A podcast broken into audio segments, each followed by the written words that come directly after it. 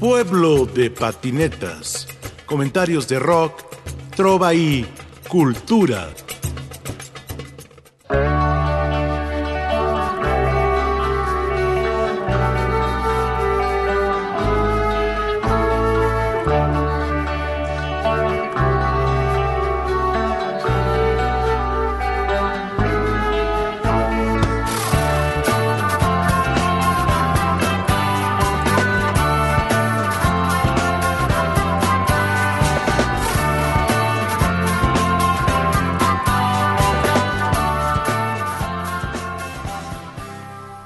Rodrigo Farías Bárcenas es un periodista, sobre todo un periodista, pero es un escritor, es un melómano, es un caminante de la ciudad, es un habitante de la Ciudad de México, ha estado en infinidad de conciertos nacionales, internacionales y sobre todo de rock mexicano.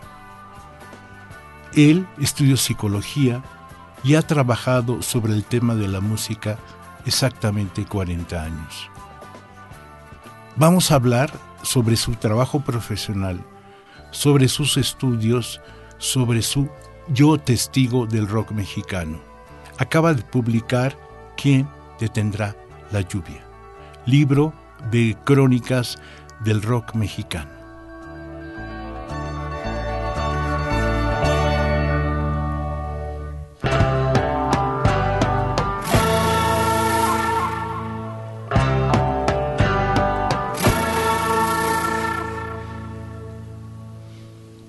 Rodrigo, muy buenos días. Qué serio me puse, ¿ves? buenos días, Rafael. Eh, mucho gusto estar aquí contigo y además poder saludar al maestro Guillermo acá en los controles técnicos. No, no, no, no, no, no. Guillermo Lagarda, el pillo. Eso. Digo, trillo. Sí. Rodrigo, eh, fue un, un, fenómeno el que vivimos hace 25 minutos en los pasillos de Radio Educación porque uno de los ingenieros, yo te estaba hablando de él y aparece, ¿no? Sí. Aparece y habla del salón Let It un salón de música, un hoyo funky en los años 70, el cual aparece en la crónica de tu libro. Vamos a platicar sobre eso, sobre la ciudad, sobre el rock, pero vamos a hacer un, un pequeño recuento del niño Rodrigo Farías Bárcenas. Porque de pronto tú y yo que somos de la misma generación, que yo soy más ruco que tú, tú eres un jovenzuelo, quisiera que me contaras, tú viviste en la Ramos Millán, creciste en Iztacalco, y de pronto vives montones de cosas cuando la ciudad todavía era terracería. No estamos hablando de hace 100 años, hace todavía 40 años. ¿Qué pasa con ese niño? Rodrigo Farías Bárcenas, a tu padre yo lo conocí y lo tengo en mi memoria casi todos los días, porque tiene que ver con esas personas entrañables. Pero volvamos, ¿dónde creciste? Bueno, yo llegué a vivir a la colonia Gabriel Ramos Millán en 1964. Ese año entré este, a la primaria. Ahí viví con mi papá, con mamá, con, mis hermanos, algunos todavía no nacían, no nacieron después, y vivía con nosotros también una de mis tías, mi tía Margarita, que era hermana de mi mamá. Y en, ese, en esa época la Ramos Millán era, era una colonia ya trazada, ya estaba prácticamente este, completa en cuanto a casa habitación. Casi no había terrenos baldíos. Sí, ya no había terrenos baldíos. Este, este aspecto de ciudad perdida que tenía años antes se estaba perdiendo, ¿no? Pero yo supe cómo era la colonia en buena parte por las pláticas que tuve con mamá ya en sus últimos años.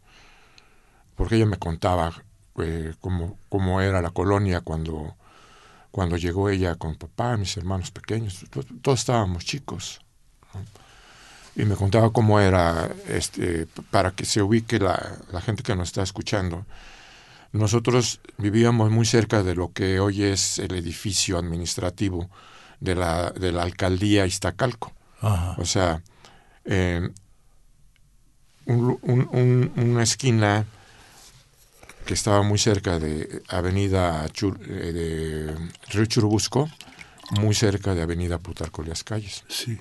Entonces eso, cuando mis padres llegaron, todavía era un canal. Sí, sí. Plutarco Las Calles era un canal. Yo vivía por ahí. Llegué exactamente cuando taparon el canal. Pero mientras llegué y, y taparon el canal, mi mamá nos decía, ni se acerque porque era un canal de desagüe. Sí, era... Sí, eh, pues tenía razón, porque era, era peligroso. Peligroso.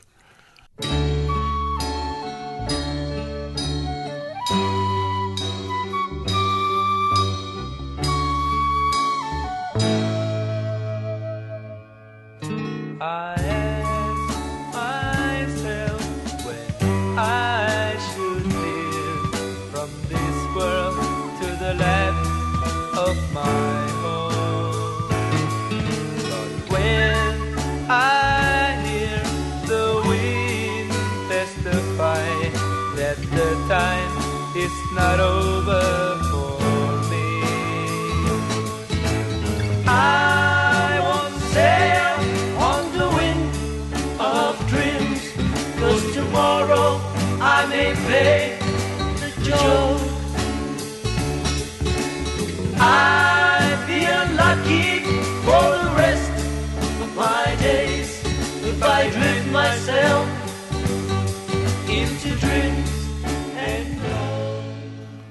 Todo este proceso tuyo de acercamiento al rock, ¿cómo empieza? Porque vas a la primaria y a la secundaria. ¿Dónde pues hiciste la secundaria? La secundaria la hice en, la Martín B. González, la secundaria 69. Y la primaria la hice en la escuela que hoy se llama República de Ruanda. Ahí pasé los seis años. Y la secundaria la hice en la 69, tres años. ¿Dónde estaba la 69? Ahí a un costado de la, de la, del edificio delegacional. ¿Ya sí existe todavía? Sí, claro, todavía. Es, en ese entonces era una escuela muy querida y ahora más todavía, ¿no? Sí.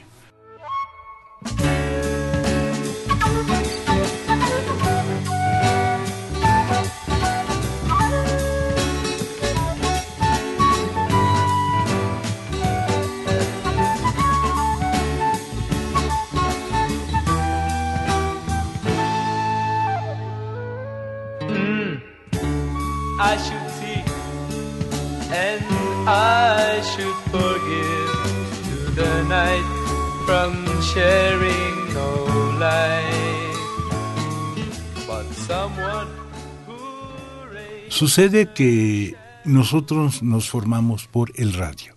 Sí. Primero, antes que conseguir los discos, el radio. Sí. Cuéntame. Bueno, eh, la experiencia radiofónica es mucho, muy importante. Es, este, suena a lugar común. Pero no. Pero no es, no es. Y si lo es, pues es cierto. ¿no? O sea, no, no es algo que sea falso. O sea, este, el radio era la puerta de acceso a la música, pero no nada más a la música, era una puerta de acceso a la realidad que estábamos viviendo en ese momento, ¿no? Porque en esa época no era muy usual, por lo menos en la colonia, que hubiera casas con televisión. Por lo menos cerca de donde nosotros vivíamos, no era muy común que las casas tuvieran tele. Cuando mi papá llevó tele a, la casa, lo que ocurrió fue que mis vecinitos iban a la mía a ver la tele. Hubo gente que cobraba a 20 centavos. Yo iba. Sí. Sí, había unos tablones, te sentabas y la señora cobraba 20 centavos. Sí, ahí en la colonia. Sí, en mi casa no. O sea, en mi casa iban los vecinos y. Sí. Mi papá hacía palomitas y ponía refrescos. O sea, este, era una cosa así de convivencia. Duró poco porque después se empezó a extender también el, uso de la televisión. Ya a fines de los 60, pues ya casi la mayoría de las casas ya tenían televisión. Pero mientras el, radio era un punto de contacto con la realidad eh, muy importante. Yo, estaba, yo viví pegado al radio por lo menos hasta hace dos años. Yo empecé, yo, yo empecé muy chico a oír radio, pero con el paso del tiempo incluso me convertí en productor de radio, ¿no? O sea, estuve haciendo un programa de radio en el IMER cuatro o cinco años. Sí, ¿no? sí, sí. Eso te lo digo para que te des una idea como cierto tipo de experiencias van marcando directrices en, en la vida de uno. ¿no? Dímelo a mí. Sí, Aunque tú eres más chico que yo, por unos años, tenemos casi las mismas vivencias, sí, que es el rock, el radio, los hoyos funkis, la ausencia de conciertos, sí. la avidez de conciertos.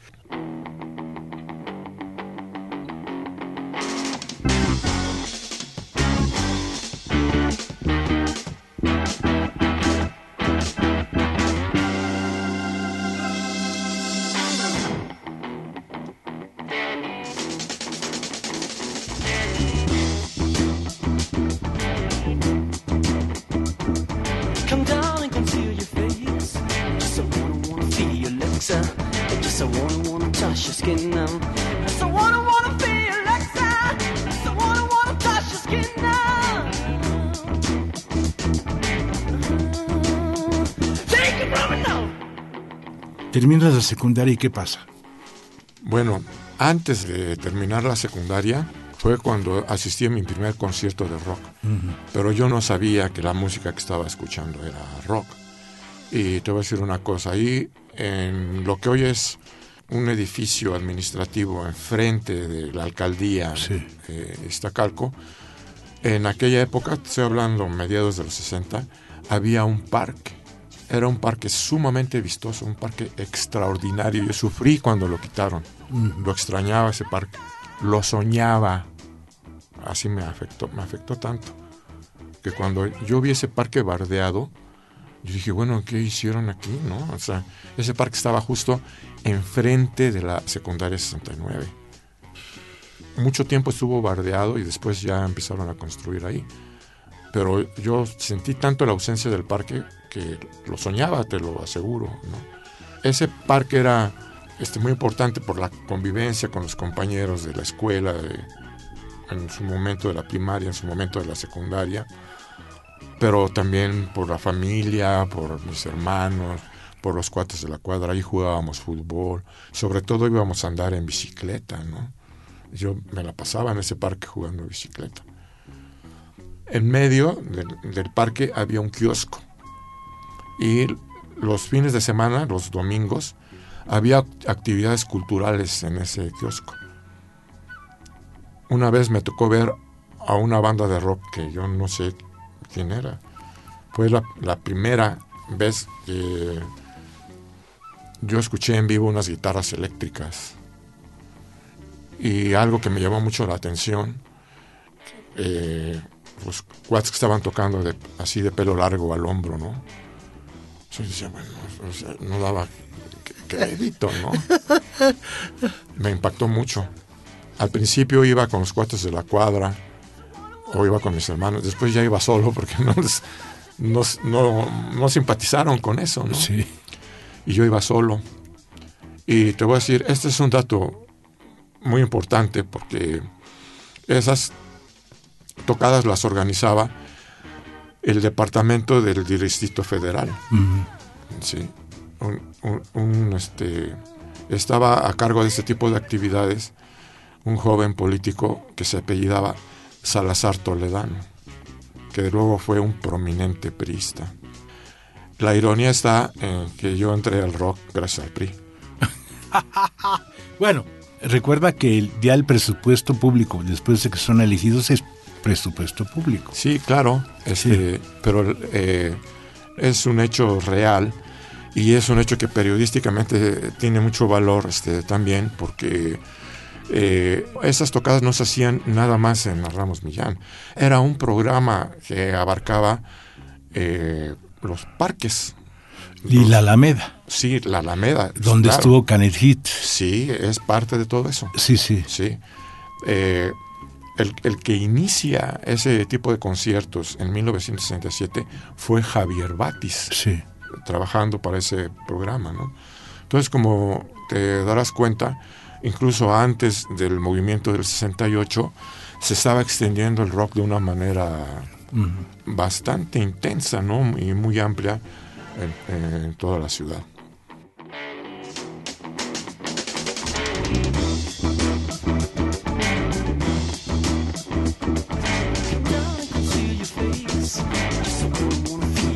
dança. Samba.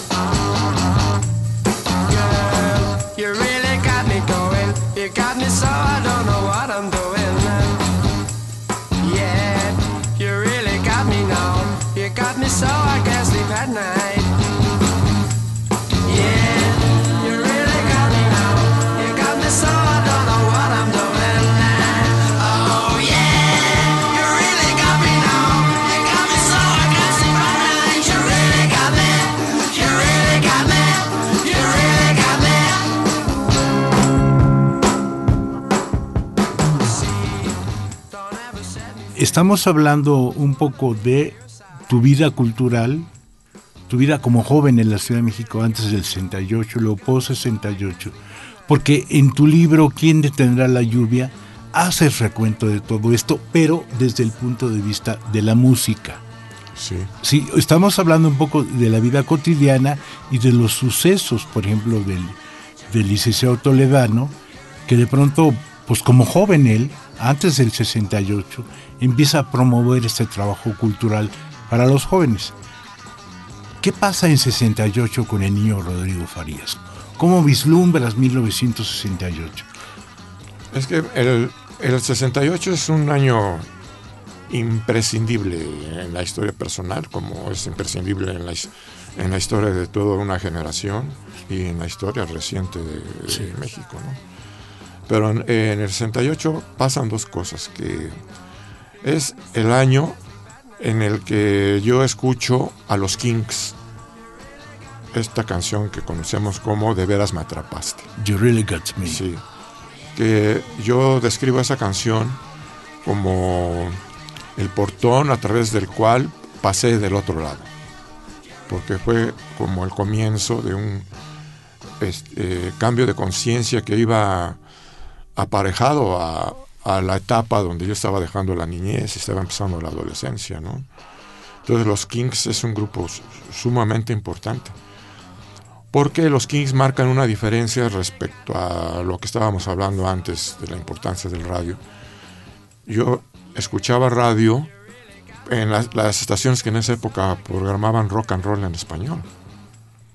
O sea, este, Radio Variedades, Radio Éxito, Radio Felicidad, Sí. XDF, ¿no? Y no sé si se me está escapando alguna, pero por lo menos eran cuatro. Y ahí yo escuchaba a, a los grupos que entonces tocaban rock and roll en español. O sea, los rebeldes del rock, los locos del ritmo, los Teen Tops, los Crazy Boys. Son muchos los que este, podría nombrar. ¿no?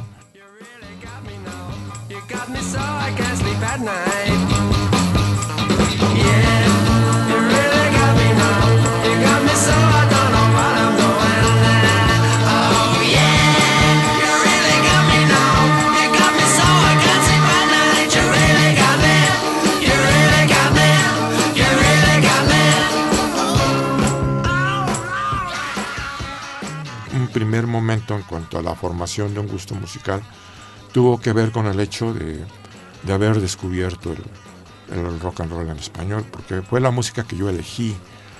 Antes escuchaba la música que, que se escuchaba en el ámbito familiar, eh, empezando por lo que escuchaba mi papá, ¿no? Daniel Santos, Bienvenido Granda, Olimpo Cárdenas, ¿no? Julio Pero- Jaramillo. Julio Jaramillo, pero especialmente Daniel Santos. Eh, a mi mamá le gustaba mucho eh, Pérez Prado, todo lo que tenía que ver con el tema de las rumberas. Eh, mi mamá era muy aficionada a ese tipo de cine y a la música que estaba asociada a ese tipo de cine. Mi tía Margarita era, era muy afecta a la, canción ranchera y a la música norteña. Eh, mi hermana Alicia, la mayor, ya escuchaba los Beatles. Pero cuando ella iba en la secundaria y escuchaba los Beatles, eh, no, a mí no me gustaba escuchar a los Beatles. Yo les decía, págale a tu radio, quítale. Decía, no, no me gustaba, mi amor. Sí, hasta Porque me- eras niño. sí, me- no me gustaba. Me- a mí me gustaba oír todo esto, ¿no? Yo alucinaba con este Angélica María o con este Rocío Durcal. ¿no? Durcal era mi crush, como se dice ahora. ¿no? Tu amor en el aire. Sí, Amor en el aire, la, ga- la la gata en el tejado y ese tipo de cosas, ¿no? Pero sobre todo, este, acompáñame cuando la cantaba con Enrique Guzmán. I'm getting sick and tired of waiting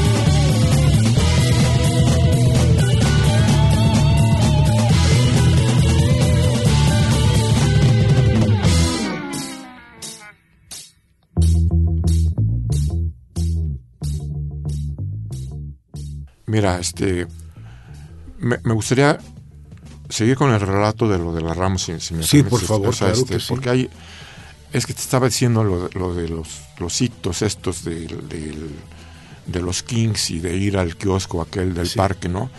Pero a- aquí hay, hay un eslabón muy importante que fue eh, la vez que escuché al grupo El Perón Eléctrico. ¿Cómo no? Eh, ese, ese grupo ensayaba muy cerca de mi casa, atrás de la secundaria 69. Y yo lo que cuento en el libro es que iba en mi bicicleta cuando escuché eh, el, sonar de unas guitarras eh, este, eléctricas y en cuanto localicé dónde, dónde era, ahí, ahí me quedé. Entonces estábamos un grupo de personas, yo todavía montado en mi bicicleta, eh, escuchando como, como una especie de, de pequeño concierto, digámoslo así, escuchando al, perón eléctrico en el patio de, de una casa. El patio tenía un enrejado que permitía ver muy bien a los que estaban adentro. ¿no? Entonces el, el grupo estaba tocando una versión de Mirando hacia afuera, que era una canción de Los Animals, que aquí tocó, bueno, se escuchó mucho en radio en, en- en la voz de Mark Farner y Grand Funk. ¿no? Sí, que fue el popular. Sí, yo, yo conocía la versión de Grand Funk, no conocía la versión de Los Animals. Sí. Y lo, lo que estaba haciendo el Perón eléctrico era tocar una versión según la versión de, de Grand Funk, porque era la versión extendida de casi 12 minutos. ¿no? Entonces re- recuerdo que cuando, cuando vi ese, eh, es- cuando estuve ahí en, ese- en, ese ensayo, pues yo, si ya estaba asombrado, pues ahora estaba más, ¿no? Pero aquí lo, que tengo que señalar, que es muy importante, es el impacto corporal de la música, ¿no? Es, es cuando uno incorpora el rock realmente. No es, o sea, uno primero eh, experimenta ese impacto emocional y luego empieza a entenderlo. ¿sí? Yo creo que la, la importancia del, del perón eléctrico, en este caso personal, pero supongo que eso ocurrió con, con, con mucha gente, fue Sí.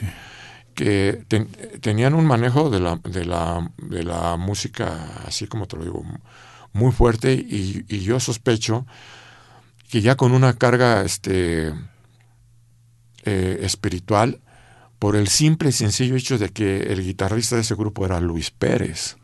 Y en ese momento yo no tenía idea de quién era él. Sí, claro. Yo, yo me enteré de que él, él era el cantante y guitarrista del Perón Eléctrico mucho tiempo después. Claro, es que hubo como varias épocas del Perón. Eso fue en el 71, fue, Sí. fue en la época previa eh, al Festival de Avándaro. Sí, ah, fíjate. Todavía no pasaba al festival. De hecho, Luis Pérez estuvo unos meses ahí y nada más. No fue, no fue alguien que abarcara todo el, todo el periodo, pero yo remarco la estancia de Luis Pérez en, en ese grupo porque el mismo Luis me lo confirmó. Grabaron un, un disco sencillo para el sello Coro, Sí. que es para mí, yo así lo interpreto, un inicio en la vida profesional en el trabajo de Luis Pérez, ¿no? Ya grabando, Sí. me refiero a grabaciones. Antes de la verdad desnuda. Sí, antes de la verdad desnuda. Sí.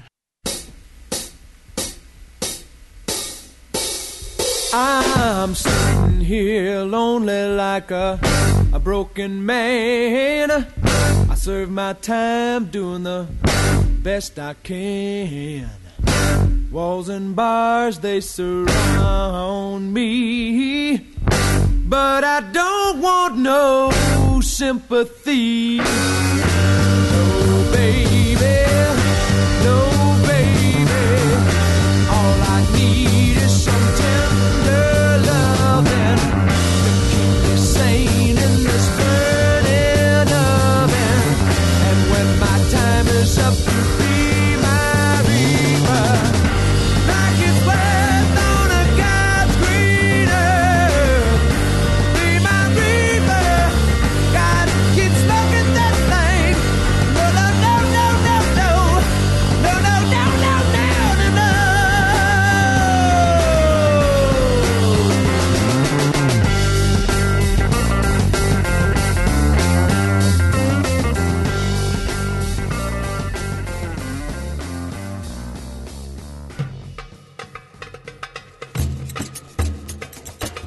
Pueblo de patinetas.